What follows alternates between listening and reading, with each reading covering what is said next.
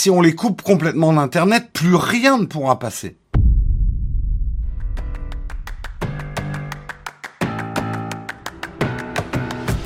On commence avec ce premier article, Invasion de l'Ukraine, pourquoi il ne faut pas chasser la Russie d'Internet?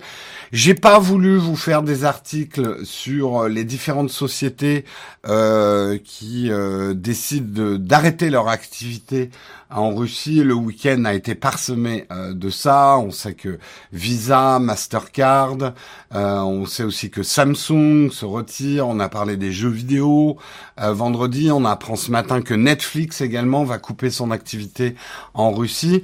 C'est pas de ça dont on va parler dans cet article. On va pas parler de, de de ce, on peut le dire, ce blocus économique euh, qui est en train de se créer euh, autour de la Russie, du bien fondé de ces mesures ou du mal fondé de ces mesures, ou est-ce qu'on peut faire autre chose ou pas euh, Je n'en sais rien. Je n'en sais rien, je n'en sais rien. Effectivement, Visa et Mastercard, c'est pas forcément un énorme coup pour les pour les particuliers, je vois que vous parlez beaucoup de ça. Euh, c'est plutôt un gros coup pour les entreprises russes. Euh, ils ont un, un, système à eux hein, qui s'appelle MIR. Ils ont le système chinois Union Bank également. Euh, en France, vous le savez peut-être, mais CB, euh, carte bleue, euh, c'est aussi notre propre système Visa Mastercard. Euh, les cartes sont compatibles avec plusieurs systèmes. Néanmoins, enfin, d'une manière générale, de toute façon, les sanctions économiques envers la Russie sont très sévères euh, et les conséquences se font déjà sentir même au niveau euh, des, Russes moyens. Euh, elles, ont été extrêmement rapides, extrêmement vives. Je ne suis pas certain que le gouvernement russe actuel de Poutine avait anticipé. Ils s'y connaissent hein, en sanctions. Ça fait longtemps qu'ils euh, qu'ils euh, naviguent euh, au niveau des sanctions économiques. Je ne sais pas s'ils s'attendaient à, à des, coupures aussi unanimes. Tout n'est pas coupé non plus. Hein. Bref, on va pas partir dans les polémiques autour de ça. Euh, moi, je voulais vous parler, c'est un article de 01net que j'ai trouvé très intéressant. Alors que le conflit ukrainien prend une ampleur inquiétante inhumaine, des voix se font entendre pour couper la Russie d'Internet. Et là, on n'est pas en train de parler de couper. Euh, il y a TikTok aussi qui a décidé de d'empêcher la publication de vidéos ce matin. Là, c'est pas c'est pas cette idée-là. Ce n'est pas euh, de, de simplement couper les services Internet, mais vraiment de couper Internet.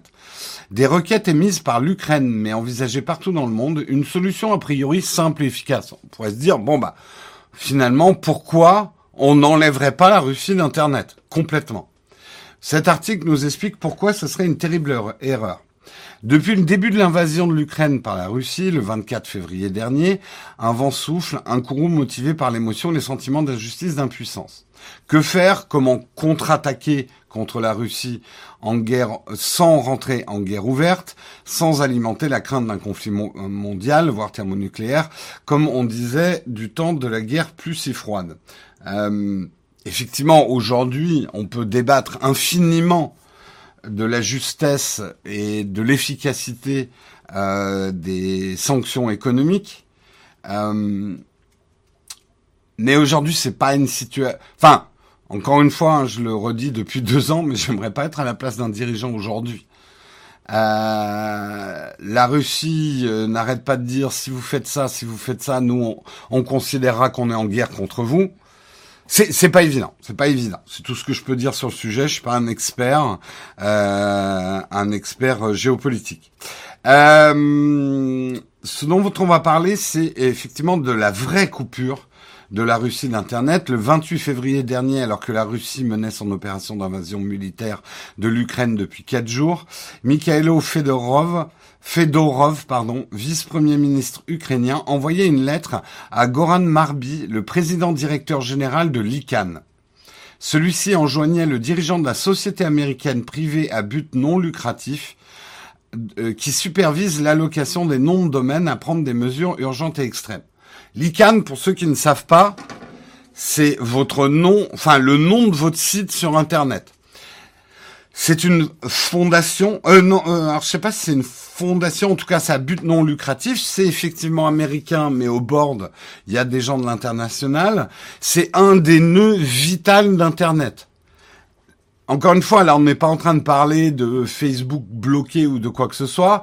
C'est vous perdez votre identifiant, enfin votre identifiant de votre site. C'est l'ICANN qui gère ça en fait. Les mesures que demandait l'Ukraine, l'Ukraine visaient à effacer la, la Russie d'Internet, notamment par la révocation permanente ou temporaire de certains domaines de premier niveau, les CCTLD, comme le point RU et le point SU.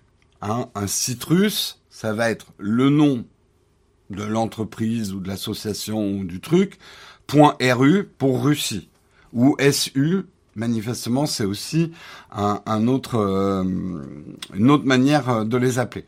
Euh, par la révocation également des certificats SSL et aussi par la fermeture du serveur DNS route situé en Russie. En gros, là, ce dont on est en train de parler, pour ceux dont ces milieux-là, ces mots-là sont inconnus, c'est la vraie coupure de la Russie d'Internet. C'est-à-dire, on ne pourrait plus, et les Russes non plus, ne pourraient plus faire fonctionner leur site du tout. Ce qui pourrait paraître, euh, en termes de sanctions, euh, une idée euh, forte.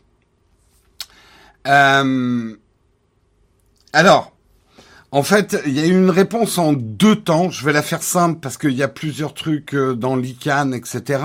Mais la première réponse dès le 28 février a été d'expliquer que les moyens de communiquer ne doivent être affectés par les querelles euh, politiques domestiques, les conflits internationaux ou la guerre. il est crucial que le RIPENCC demeure neutre et ne prenne pas position. Euh, la réponse de l'ICANN, elle, est de dire euh, notre mission ne consiste pas à prendre des actions punitives, à établir des sanctions ou à restreindre l'accès des parties d'Internet, quelles que soient les provocations. Goran Marbi, euh, donc le dirigeant de l'ICANN, écrit également l'ICANN a été conçu pour s'assurer qu'Internet fonctionne. Son rôle de coordination ne doit pas être utilisé pour l'arrêter de fonctionner. En gros, là, ça va même plus loin que la neutralité du net. Euh, si vous voulez, on débattra après de. de je, je, je, vous sens dans la chatroom. Euh, vous avez envie de débattre sur l'intérêt de ces sanctions qui visent le peuple russe, etc. Si vous voulez, on en débattra en fin d'émission. Là, restons dans le sujet. Euh, ce que dit assez fortement l'ICANN et ce qui est quand même intéressant, c'est que euh, on en a beaucoup parlé à l'époque des articles sur la neutralité du net. L'ICANN ne doit pas intervenir, même en cas de guerre, n'a pas à couper la neutralité totale du net. Si on commence à jouer avec les fils, à dire tel pays a le droit d'y être, tel pays, en fait, c'est le principe même d'Internet qui va s'effondrer, en fait. L'Internet est un système décentralisé c'est le principe même d'Internet. Je vous rappelle qu'à l'origine, il a été conçu, enfin, il a été réfléchi en grande partie et par des scientifiques, mais aussi par des militaires quand il a été repris derrière, pour être un système qui fonctionne même en cas de guerre, même quand les structures nationales sont pétées, pour que ça continue à fonctionner, pour que l'information continue à transiter. L'Internet est un système décentralisé, aucun acteur n'a et ne doit avoir la capacité de le contrôler et de le fermer. Donc ça, c'est sur le principe technique. Si on coupe certaines parties, attention, je sais que certains vont dire oui, mais il y a déjà eu des parties d'Internet qui sont coupées, euh, etc. Non, pas sur ce principe de fonctionnement-là. Euh, en fait, en plus, quelque part, si on cassait tout techniquement, on irait dans le sens de, de, ce que veut plus ou moins faire le gouvernement russe actuel de Poutine.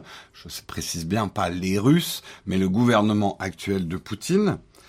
Euh, ça serait justement de couper la Russie des communications internationales. Hmm. En fait, si on coupait techniquement ce que je vous ai dit au début, toute la zone russe d'Internet serait dépubliée. Le temps que la suppression se duplique sur tous les serveurs DNS. À partir de cet instant, tous les serveurs Internet russes deviendraient inaccessibles. Et si les adresses IP étaient retirées, les adresses IP russes étaient retirées, même les ordinateurs personnels ne se trouveraient incapables de se connecter au net, à n'importe quel net. Est-ce que l'Ukraine aurait, si on appliquait cette mesure, est-ce que ça aiderait l'Ukraine?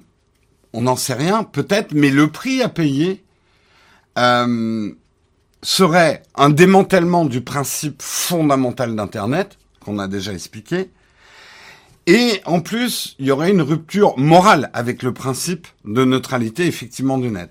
Ça précipiterait ce qu'on appelle la fragmentation du net, qui est quelque chose qui nous inquiète, enfin qui inquiète euh, Internet depuis pas mal de temps, c'est-à-dire la tentation de certains pays de créer leur propre Internet. Ils peuvent le faire actuellement en ayant leur propre Google, leur propre YouTube, euh, en bloquant des services Internet mais pour l'instant, ils peuvent pas le faire en se coupant du réseau mondial. C'est là la nuance qu'il faut bien comprendre en fait. Euh, ce serait fournir justement aux dictateurs et aux autocrates de la planète l'occasion qu'ils attendent, non seulement pour fragmenter le net, mais pour tout bonnement détruire ce qu'on euh, en s'en retirant. Même si le directeur général de l'AFNIC précise que le fantasme du on-off euh, du web et de la bascule immédiate loin du net chéri par certains régimes plus ou moins totalitaires est complètement irréaliste. Il est aujourd'hui impossible de se couper complètement euh, d'Internet.